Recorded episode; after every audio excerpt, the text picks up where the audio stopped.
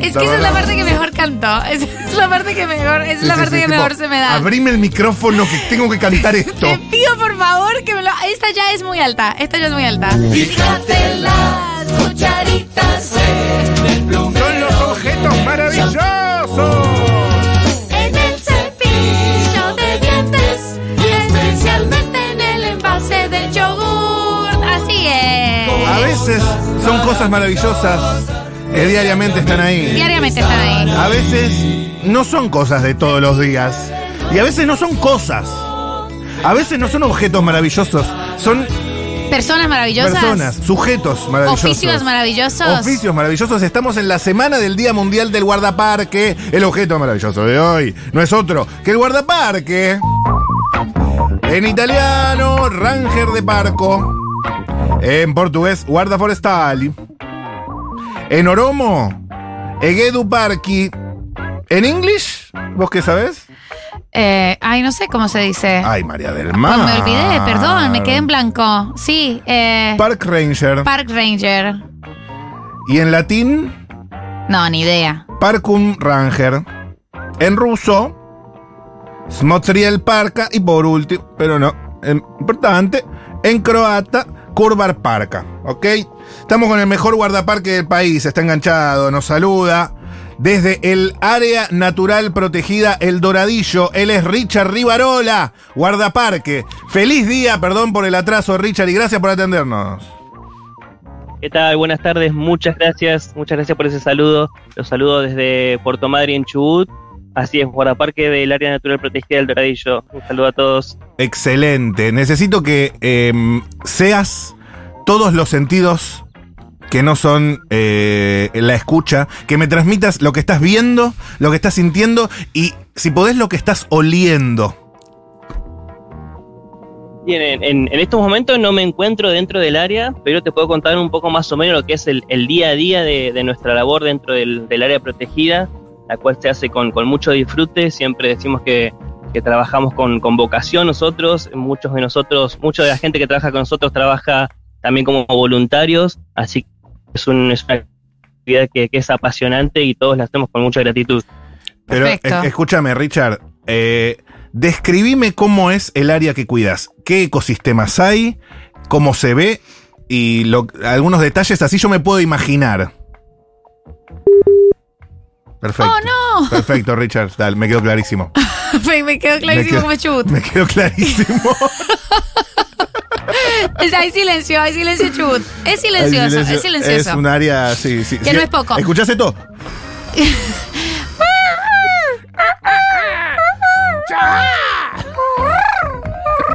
¿Qué es eso? Pájaro chubutense. Pa- no, no sé, pará, ¿qué, qué me que te reí? ¿Estás en chubut? ¿Estás en...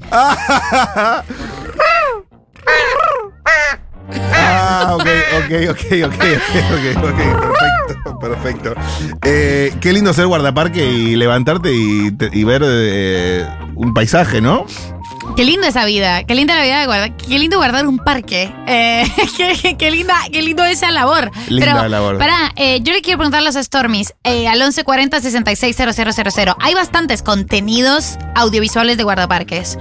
A la cabeza se me vienen el oso yogi. ¿Vos no te acordás del oso yogi? Sí, claro. El oso yogi tenía, había como el conflicto era con un guardaparque. El ¿No era él un guardaparque?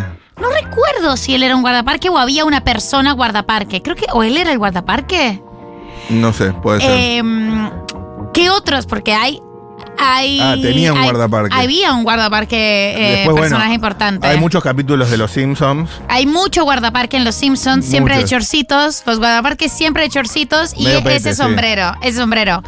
Y en una película que yo vi hace muy poco y que disfruté muchísimo y recomiendo intensamente, se llama El oso cocainómano. Se llama Cocaine Bear. Cocaine Bear. Sí. eh, obra del séptimo arte, El oso cocainómano. Me gustó muchísimo. La voy a ver hoy. Eh, hay un personaje que está hecho por esta actriz de la Margot Martinsdale, eh, de la que, Ah. se- la, la que sale mucho el personaje al que referencian mucho en BoJack Horseman. Eh, y ella es un guardaparques. Y tiene, como ella es guardaparques del parque donde está el, el oso cocainómano. Es Richard Rivarola, el guardaparque que homenajeamos en el objeto maravilloso de hoy. Richard, ¿estás ahí? Ah, ahora sí, ahora sí, ahora escucho. Ah, perfecto. ahora sí. Me estabas por describir cómo es el parque que guardás. Bien, nosotros en el área natural protegida del Tarrillo contamos con una zona intermareal, eh, tenemos eh, zona de mar, eh, intermareales y estepa. Eh, nosotros nuestro principal objetivo es el control y la fiscalización del lugar. Como todo parque nacional, reserva o área protegida cuenta con determinadas eh, funciones, determinadas ordenanzas y nosotros estamos ahí para, para preservar el, el lugar. Claro. Eh, nuestro principal atractivo del lugar es la ballena franca austral que nos visita todos los años. Ese es el animal típico nuestro, Amo. lo cual forma que, que esto sea un área natural protegida. La conservación de este animal es fundamental para los, los ecosistemas, no solamente este animal, sino todo lo que rodea a, a la estepa y el intermareal. ¿Cómo se ve y cómo actúa una ballena franca austral? Nosotros siempre decimos que la ballena franca austral va a las aguas del Golfo Nuevo a hacer avistaje de personas. En lugar que nosotros hagamos Ah. avistaje de ellos. Son animales que parecen ser muy curiosos, tanto en el avistaje embarcado como en el costero que hacemos nosotros. Son animales que se acercan a las embarcaciones, se acercan a la costa.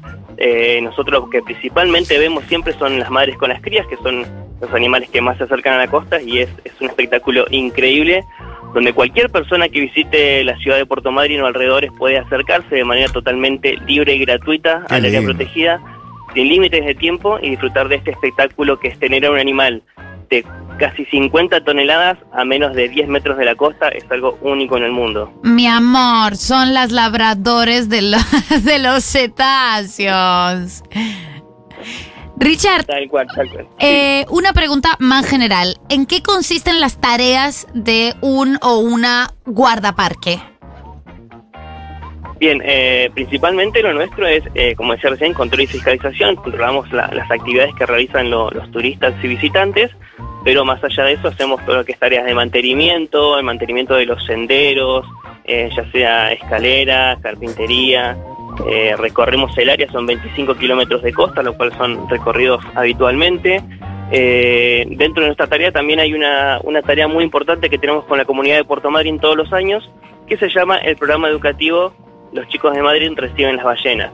Recorremos todas las escuelas en el mes de mayo, eh, todas las escuelas, todos los cuartos grados de, de las escuelas eh, primarias, escuelas para chicos con capacidades especiales y adultos que están terminando el primario, y les brindamos una charla de concientización ambiental.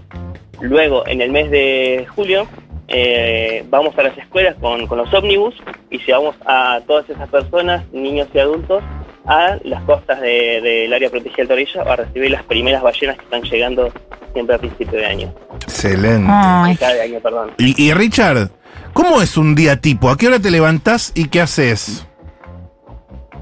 Un día típico en el cuerpo de guardaparques, nosotros eh, hacemos eh, guardias activas desde 8 de la mañana a 20 horas. Eh, Estamos eso de las seis y media, siete, ya vamos a, a la ciudad, digamos, eh, llegamos a la parte de la ciudad donde agarramos los móviles y de ahí nos dirigimos al área protegida donde nos espera eh, el personal que trabaja a la noche ahí, que es un, un sereno, una guardia pasiva que hace en el centro de guardaparques, ya se retira y nosotros comenzamos con nuestras actividades que, no- que nos permiten las horas de- del día, ya que es un área totalmente agreste donde nos contamos con, con servicios eléctricos, ni, ni agua potable, tenemos un pequeño puesto donde eh, contamos con energía solar y una cisterna de agua que recargamos eh, mediante cisternas móviles. excelente. Richard, eh, si alguien quiere ser guardaparques, ¿qué tiene que hacer?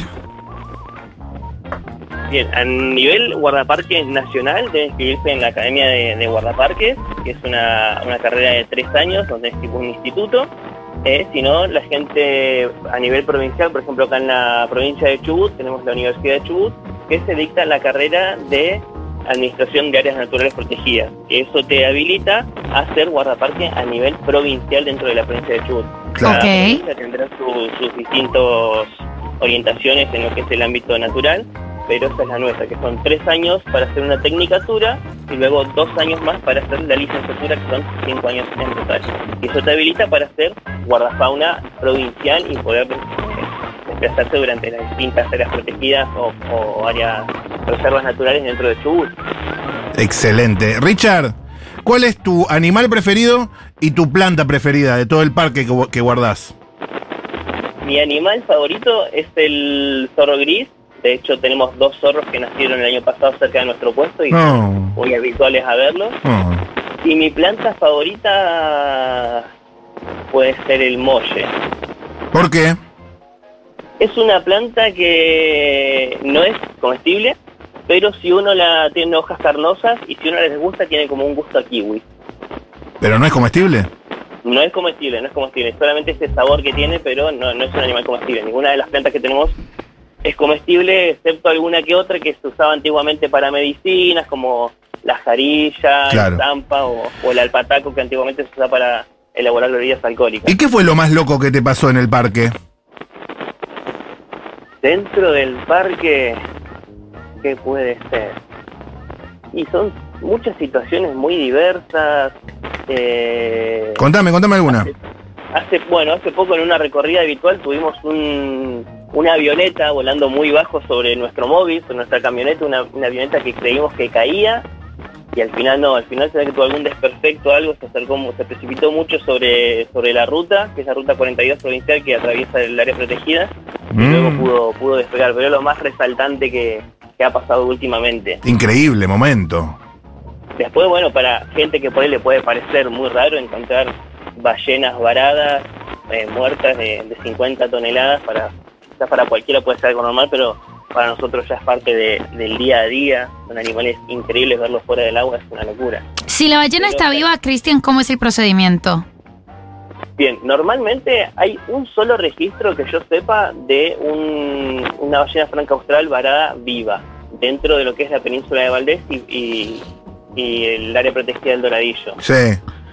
Pero normalmente lo que se, se, activa un protocolo, nosotros también pertenecemos a la red de, rescate de fauna marina eh, de, de Chubut y se activan los protocolos y hay varios intermediarios que, que actúan y llegan al lugar.